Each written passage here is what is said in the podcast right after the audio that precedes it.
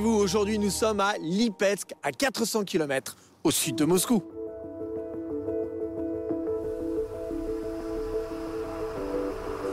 Pendant longtemps, la ville était renommée pour ses sources minérales qui faisaient l'égal des stations thermales de France et de Belgique. D'ailleurs, les empereurs russes venaient souvent ici pour boire de cette eau réputée médicinale. Délicieuse, fraîche en plus. Je recommande. Fondée à la fin du XVIIIe siècle, la ville de Lipetsk s'est étendue jusqu'à devenir le centre administratif de l'oblast qui porte son nom. Dans les années 1930, Lipetsk était encore une petite ville provinciale, nichée dans un écrin de verdure, mais elle s'est vite imposée comme le centre industriel des terres noires, une région économique connue pour son sol très fertile. Ici, 90% du territoire est consacré à la production agricole.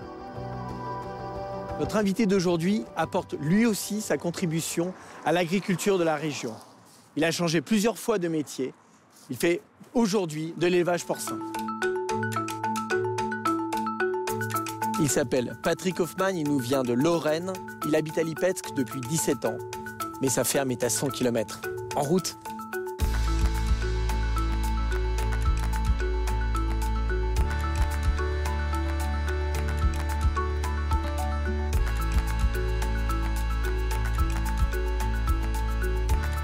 Patrick, bonjour. Bonjour Yann. Ça va Enchanté Très bien, ravi de faire ta connaissance. Pareil, Bon pareil. voyage. Ouais, ça va bien. Fais un peu frisqué, viens, on va rentrer. Tu me montres tout là Pas de secret pour toi. Alors, où est-ce qu'on est ici? Qu'est-ce que qu'est-ce que c'est? Ici, c'est une ferme de porc, donc on y produit des, des porcs, euh, mais c'est pas une ferme de porc ordinaire. Euh, c'est une ferme dans laquelle on procède à la sélection génétique de différentes races euh, porcines. Pourquoi est-ce qu'il y a différentes races porcines? C'est tout simplement que le morceau de viande qu'on retrouve dans notre assiette, pour des raisons euh, et génétiques et économiques, est le résultat d'un certain nombre de croisements de différentes races qu'on doit faire en continu. Et le métier de cette ferme ici, c'est de produire ces différentes races, trois au total, et de les améliorer dans un processus euh, continu. Qu'est-ce que toi tu fais concrètement ici? Euh, alors ici, euh, je suis assez fier de ça avec Kim, qui est le- notre patron opérationnel. On a conçu cette ferme. C'est la dernière ferme qu'on a construite. C'est ton petit bébé, hein Oui, j'ai suivi, j'ai suivi de loin la construction et, et je suis dans une position de, on va dire, de euh, prési- président du conseil de surveillance. Voilà. Tu viens vérifier de temps en temps la Oui, qualité, oui. c'est ça Tu viens Je- vérifier ça serait, ça que tout se passe bien ça serait prétentieux de dire que je serais capable d'aller dans une ferme et vérifier que les- tout va bien. Je suis capable de comprendre quand les choses ne vont pas. Et quand ça marche pas, là on s'assoit avec le management et on analyse, on essaie de comprendre pourquoi, comment et, et- et- et comment est-ce qu'on doit faire évoluer les choses. Autrada aujourd'hui en quelques chiffres, euh, combien d'employés, euh, la, la superficie, deux trois, deux, trois petits éléments pour qu'on comprenne un petit peu? On, on a 10 000 hectares de terre, on stocke euh, 40 000 tonnes euh, de grains, on a notre, euh, notre propre usine d'aliments qui fabrique 60 000 tonnes d'aliments d'ali- d'aliments pour animaux par, euh, par an. On a 7 000 truies qui produisent à peu près 210 220 000 porcelets vendables euh, tous les ans. Et dans ces 210 220 000 animaux, il y en a entre 70 et 80 000 qui sont des animaux reproducteurs. Et c'est ça notre cœur de métier. Et au total, il y a 450 500 personnes. Tu me fais un tour de la ferme? Avec grand plaisir. Allez, allons-y. Avant de pouvoir visiter l'élevage de Patrick, nous avons suivi une quarantaine de deux jours en ville. Ensuite, en arrivant sur place, passage obligatoire de 15 minutes au sauna, puis à la douche, avant d'enfiler des vêtements stériles. Patrick, tu peux m'expliquer qu'est-ce que ce sont que toutes ces mesures sanitaires? À quoi elles servent? Elles servent d'abord à, à protéger nos animaux. Les organismes porcins et humains sont relativement proches. Tu as sans doute entendu parler des dernières greffes qui ont eu lieu de, des reins et de cœurs de porc greffés sur des humains. Euh, donc ça montre à quel point on est proche et donc il y a des, des maladies qui circulent euh, entre, les, deux- entre les deux espèces. Il y a tout simplement des maladies spécifiques à- à- au porc L'une euh, d'entre elles s'appelle euh, la peste africaine, pour laquelle il n'y a pas de vaccin, il n'y a pas de, de traitement, et c'est létal à 100%, ou quasiment 100%. Donc euh, une fois que tu l'as attrapé, ton élevage est, est Donc on arrive là, c'est zéro risque, tout est, tout est propre. Où est-ce qu'on est là? On est dans quelle zone? On est dans une maternité. Donc euh, c'est l'endroit où les truies mettent bas Ouais. et où elles s'occupent de leur porcelet euh, jusqu'à jusqu'au sevrage, donc quatre semaines après. Et donc elles les allaitent et, et elles s'occupent du porcelet pendant cette, euh, cette période. C'est un stade, c'est le stade le plus critique en fait d'un élevage parce que c'est ça qui donne, euh, le- c'est un peu le métronome, c'est ça qui donne le volume de production hebdomadaire qu'on est capable de, de générer dans la ferme. Donc c'est l'endroit où on met le plus de d'argent dans les équipements, dans les soins, dans la formation du, du personnel. Ils, ont, ils, ils sont tout petits, ils sont tout mignons là. Ils ont quel âge là Euh, là, c'est des porcelets qui ont à peu près une semaine. Donc, Une euh, semaine. quand ils naissent, ils font un kilo. Euh, et dans un élevage de production, au bout de six mois, ils font 120, 130 kilos.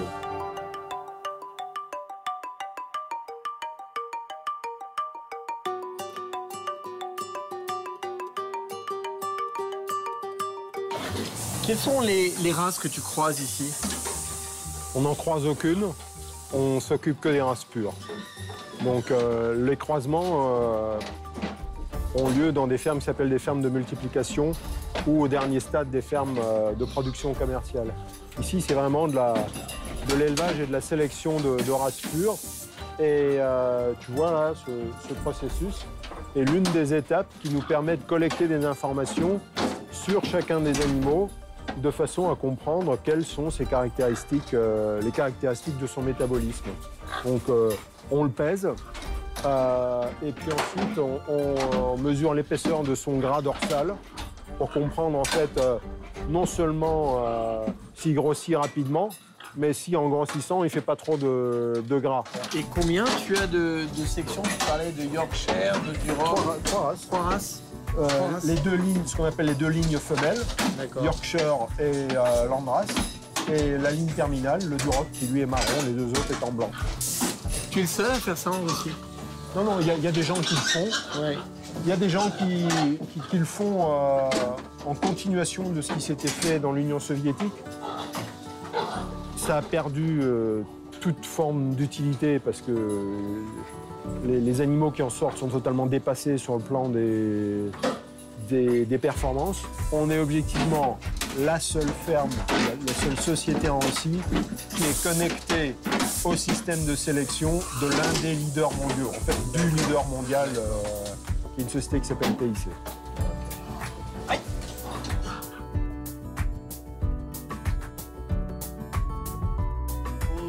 Очень трепетно относится к своему делу. Ну, мне кажется, что отрада э, для Патрика это часть его семьи, это часть его души, и, безусловно, это не только бизнес для него. Он требователен к себе, и, и этого же требует от своих сотрудников. T'avais aucune notion sur le porc avant de commencer Quand je suis arrivé en Russie, non, zéro. Zéro. Ma- non, c'est pas vrai. Ma grand-mère avait trois porcs au fond du jardin. Et donc j'ai écrasé les pommes de terre euh, cuites pour, euh, pour les donner aux porcs quand j'étais gamin. Voilà. Voilà, donc il y avait, peut-être déjà, c'était le début de... Et- C'est un signe peut-être. Oui, peut-être. ouais. Donc il y a ces racines agricoles, même si mes études m'ont pas mené du tout à, à ça, et mes premières étapes professionnelles non plus.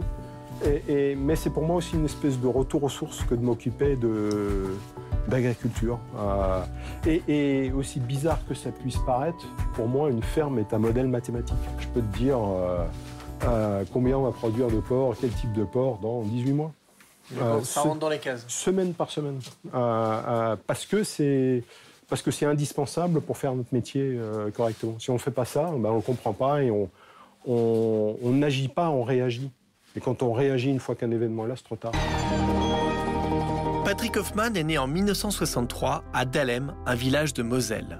Son père est mineur, mais Patrick passe son enfance dans un environnement rural. Après ses études secondaires, il intègre une classe préparatoire et réussit le concours des arts et métiers. Au cours de sa troisième année d'études qu'il effectue à Paris, Patrick rencontre sa future épouse Véronique, avec qui il aura deux enfants. Son diplôme d'ingénieur en poche, Patrick commence à travailler pour l'aérospatiale en région parisienne. Quelques temps plus tard, il décide de compléter sa formation par un MBA en finance. Patrick quitte alors l'aérospatiale et intègre la banque Lazare Frères où il occupe un poste de gestion d'investissement. Après quelques années, il crée sa propre société de conseil. C'est à cette occasion qu'il rencontre un investisseur qui lui propose de s'associer avec lui dans un projet de production de viande de cochon en Russie. Patrick se rend pour la première fois à Moscou en 2000, mais c'est finalement à Belgorod que le projet se concrétise. Quelques années plus tard, en désaccord avec son partenaire, Patrick crée une société de conseil à Moscou avant de se lancer dans un nouveau projet d'élevage porcin à Lipetsk. Se trouvant dans la nécessité de construire ses propres bâtiments agricoles, Patrick crée en parallèle une autre entreprise, Euroslat, pour répondre aux besoins. Au cours des années suivantes, il construit ou rénove plusieurs autres fermes. À partir de 2012, il se spécialise dans la multiplication génétique porcine à partir de techniques danoises.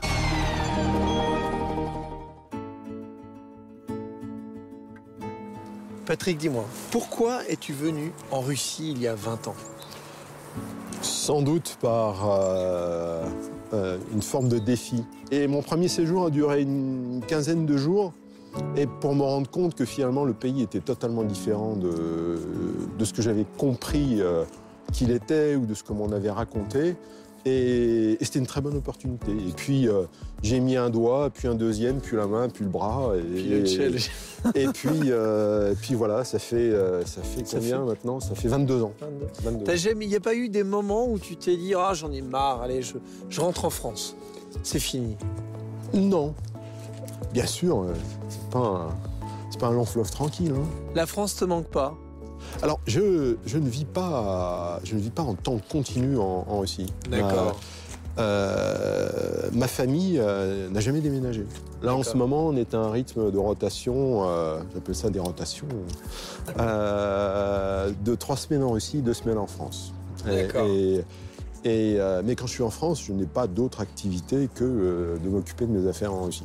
Est-ce que la Russie te manque pas un petit peu quand tu es en France Oui, oui, oui, oui, oui, oui, oui, oui, oui, oui, oui. Il y a un peu de ça Oui, il y a un peu de ça. Il y a un peu de ça parce que j'ai, j'ai- j'ai- ah, tout n'est pas rose ici. hein. J'espère que mes, mes amis russes vont pas mal le prendre, mais je me sens comme chez moi.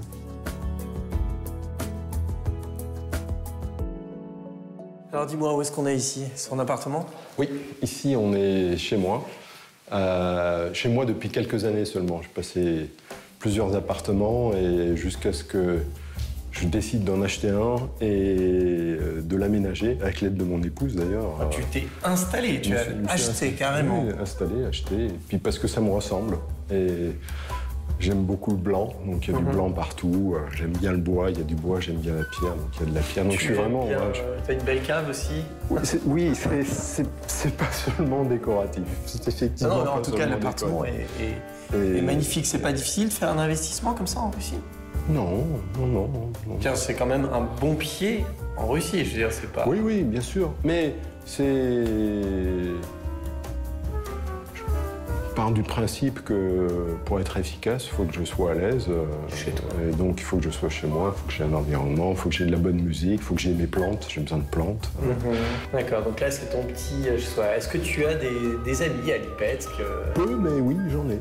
J'en ai. euh, Des, des gens que j'ai rencontrés, soit par le travail, soit dans d'autres circonstances. Je ne suis, pas un- je suis pas un animal très social. Et, et donc, peu, peu, peu de connexions, mais de, de vraies connexions.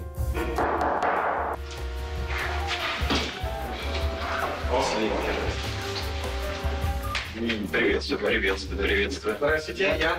Игорь, очень приятно. Привет, Толя. Привет, как ты? Хорошо, все нормально. Ян. Здравствуйте.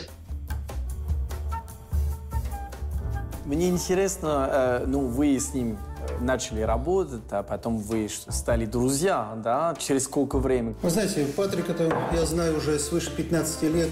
А э, интересно, то есть вы его знали до того, как он выучил русский язык, да? Да понимаете, мы иногда разговариваем молча.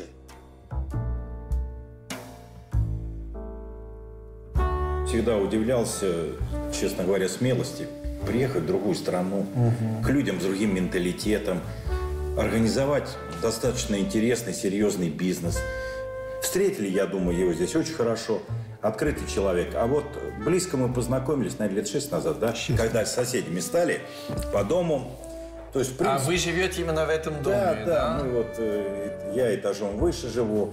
Чем вы еще занимаетесь? Вы встречаетесь, вы у вас там какие-то хобби вместе вы проводите? Обычно это здесь, э, в нашем, нашем доме. Мы попьем вино и поговорим. Всегда рассказывают очень интересные вещи э, о Франции, э, о родителях. Но в данном случае, ну, у каждого своя жизнь. Но мы, знаете, вот как товарищи по жизни.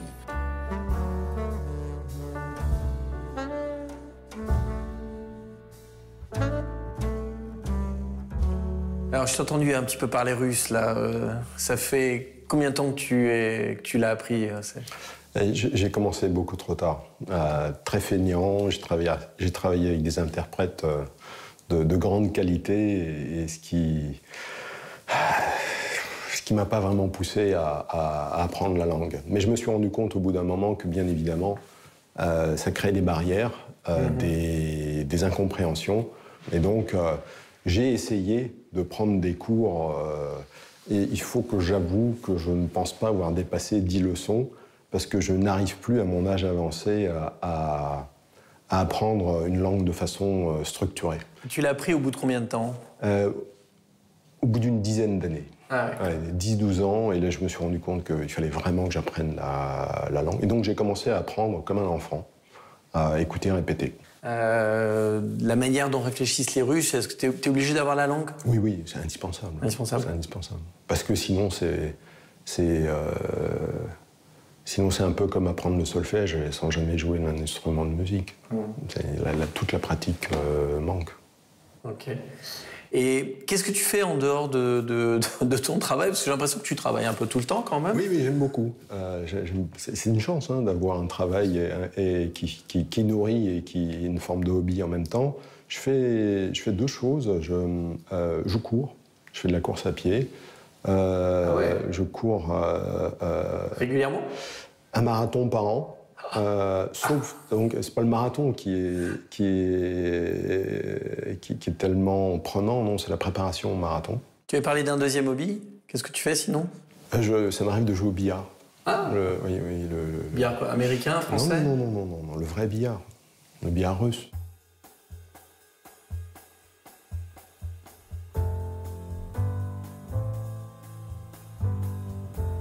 Tu, as euh, d'autres entreprises ici? Tu participes à d'autres projets?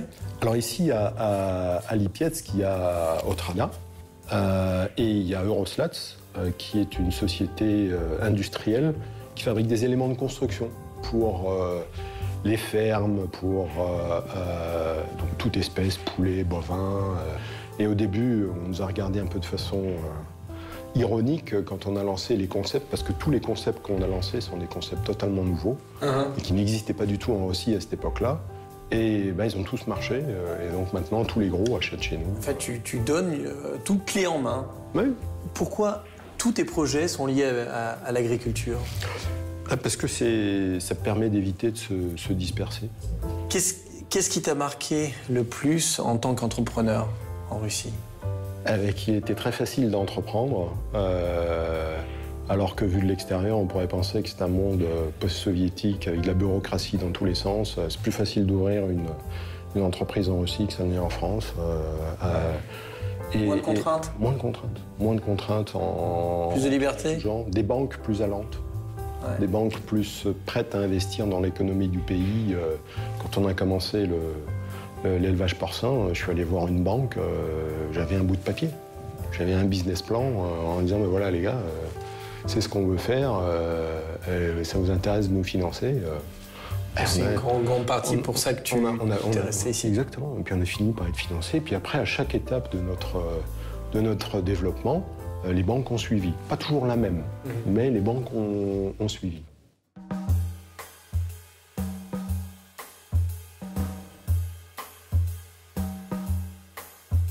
Qu'est-ce que tu as découvert ici en Russie auquel tu t'attendais pas? Très, très curieusement, en fait, euh, euh, c'est très immodeste ce que je vais dire, mais je me suis découvert moi-même. Je me suis découvert moi-même. euh, il a fallu que j'arrive en Russie, que je sois mis dans une situation de, de, de, euh, de stress important, euh, où finalement j'avais pas eu beaucoup d'autres choix euh, que de devenir entrepreneur pour comprendre que, euh, en fait, j'adorais l'entrepreneuriat. Et j'ai découvert ça à 42 ans.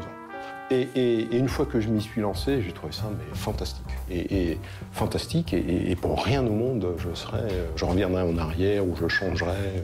Et aujourd'hui, je dirais, si tu reviens en arrière, tu, tu referais le même parcours L'élevage porcin, euh, ça, ce serait. Ouf, presque. Euh, presque. Euh, oui, incontestablement. Je, je ne changerai rien. Je serais peut-être, je serais peut-être plus ambitieux.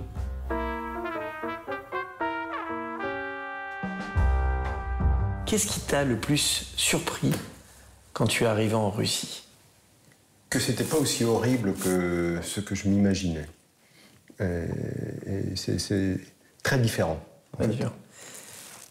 Inversement, qu'est-ce qui t'a le plus euh, déçu? Le, le rapport au temps.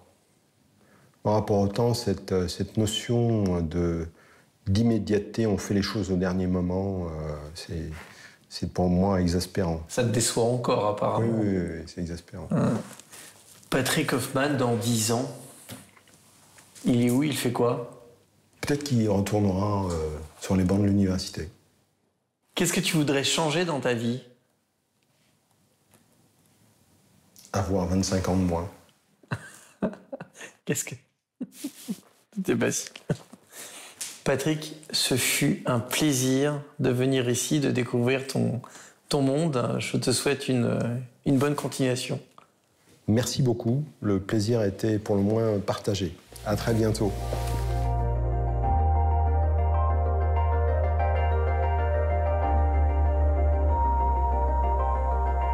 Et voilà, notre émission touche à sa fin. Nous l'avons passée avec Patrick Hoffman, qui nous a montré Lipetsk et qui nous a fait visiter son élevage porcin.